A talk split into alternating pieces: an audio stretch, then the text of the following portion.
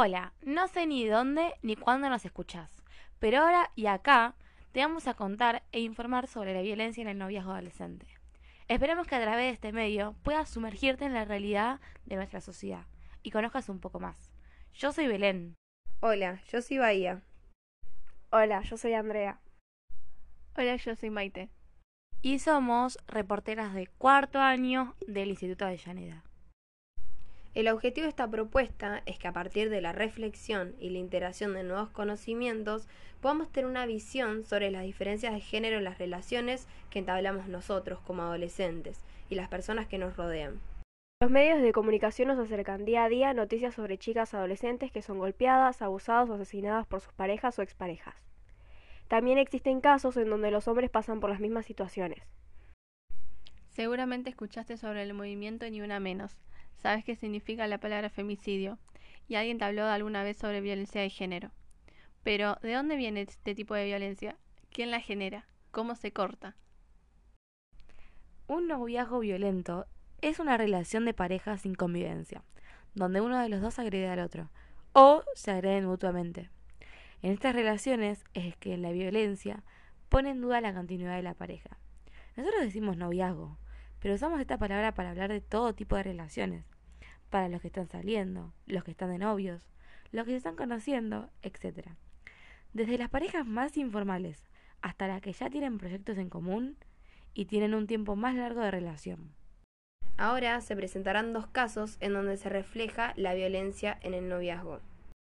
Primer caso. Nacho González, de 19 años, es detenido después de tener ocho denuncias por agresión física y una última por violencia sexual hacia su pareja Agustina García, de 17 años. Hoy tendremos la oportunidad de poder hablar con Agustina sobre su caso. Hola, yo soy Camila y hoy voy a estar entrevistando a Agustina. Buenos días, Agustina. Hoy venimos a hablar y a preguntarte sobre tu caso. Desde ya avisarte que si no quieres responder algo o te incomoda, no estás obligada a hacerlo. Buen día, gracias. Si no te molesta, podrías empezar a contar cómo era tu relación con Nacho. Sí, estoy con Nacho desde mis 15 años. El primer año con él fue muy lindo, pero casi llegando al segundo, empezó a notar como conmigo era mucho más controlador, celoso y agresivo. Desde ahí empezó a ser mucho más violento y fue la primera vez que me levantó la mano. Los siguientes años fueron peores. Por lo más mínimo se enojaba, me levantaba la voz y ya me pegaba. ¿Esta agresión era constante? Sí, como dije anteriormente, se enojaba por cualquier cosa, me echaba la culpa a mí y ahí me empezaba a golpear. ¿Tu familia o amigos sabían que sufrías violencia por parte de él? Sí. Tanto como familia, amigos sabían e intentaron ayudarme, acompañándome a hacer las denuncias. Intentaron sacarme de su casa, pero siempre volvía porque me prometía que él iba a cambiar. Ya que mencionaste las denuncias, ¿cuándo haces la primera denuncia? La primera denuncia la hago en 2019. Durante todos esos años, ¿seguiste emitiendo denuncias? Sí, pero muchas veces no me la tomaban o simplemente me daban un botón de antipánico. Por lo que vimos en el expediente, en 2020 es la última denuncia que haces por agresión sexual.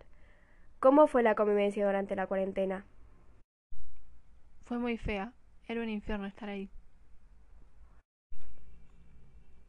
Todos los días era algo nuevo. Siempre yo tenía la culpa de algo y me golpeaba hasta que un día él, estando alcoholizado, me obliga a mantener relaciones sexuales con él. Ahí decido irme y hacer la última denuncia. ¿Él intentó que no lo denunciaras?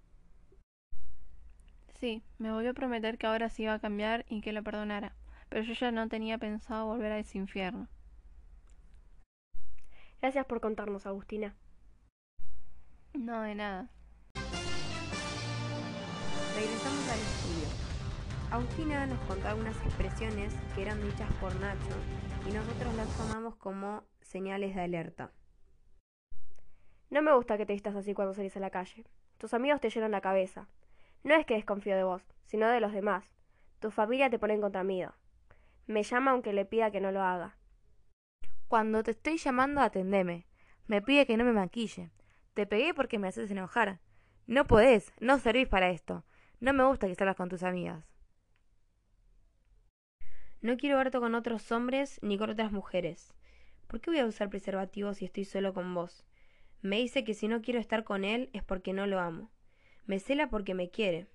Me manda muchos mensajes por día. No es grave. Lo hace para cuidarme. Dame tu contraseña, nosotros no tenemos secretos, ¿no? Frente a otras personas me dice gorda, fea, tonta y trola, pero dice que es un chiste. Dice que si lo dejo va a matarse. Me asusta haciendo como que se va a suicidar. Una o más veces regaló, rompió o vendió cosas mías que yo valoraba mucho. Me exige que baje una foto que publiqué porque dice que estoy provocativa. Segundo caso. Te contaremos el caso de Manuel Perazoni, un adolescente de tan solo 16 años que fue asesinado por su expareja Paula Duarte. Ocurrió el 30 de diciembre de 2021 a las 3 de la mañana en el Country Abril. Hola, soy Milagros López, la reportera que estará entrevistando a Paula Duarte en el penitenciario Olmos. Estamos ingresando al penitenciario y nos dirigimos a la celda 4, en donde se encuentra la acusada. Hola, buen día. Hola. Quería hacerte algunas preguntas sobre tu caso. Sí. ¿Cómo era su relación al principio? Nuestra relación se encontró siempre muy estable. Siempre lo quise mucho y fue mi gran amor. Hay testigos que dicen que Manuel Perazoni sufría manipulación de tu parte. ¿Es así? Manuel siempre fue Bueno, y ahora regresamos al estudio.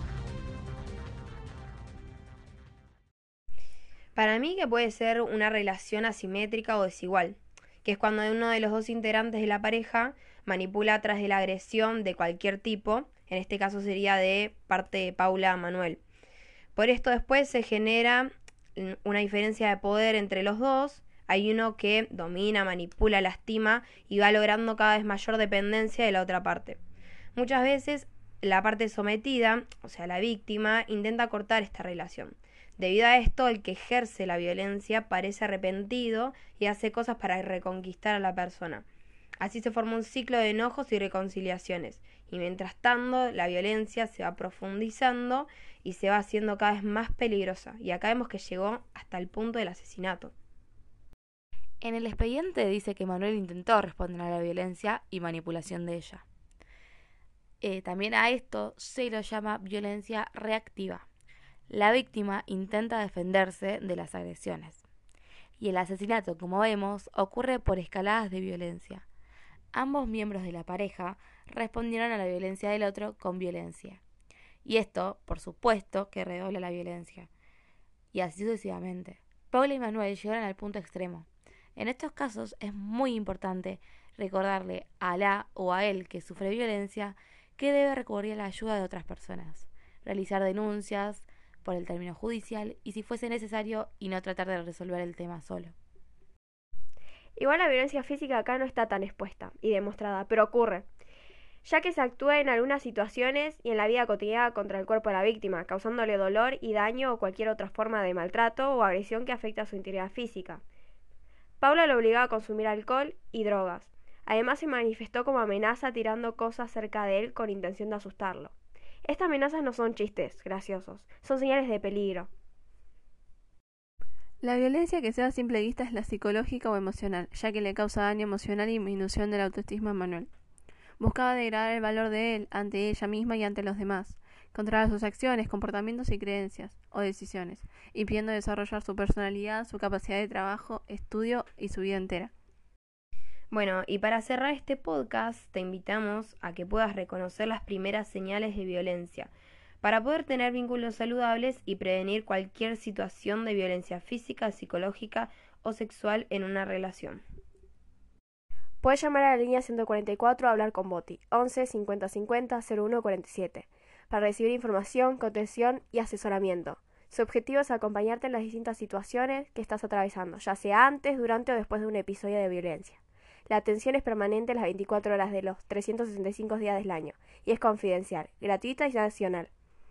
Para solicitar ayuda ante una emergencia que corre riesgo de vida, puedes contactarte con el 911 que tiene atención permanente las 24 horas.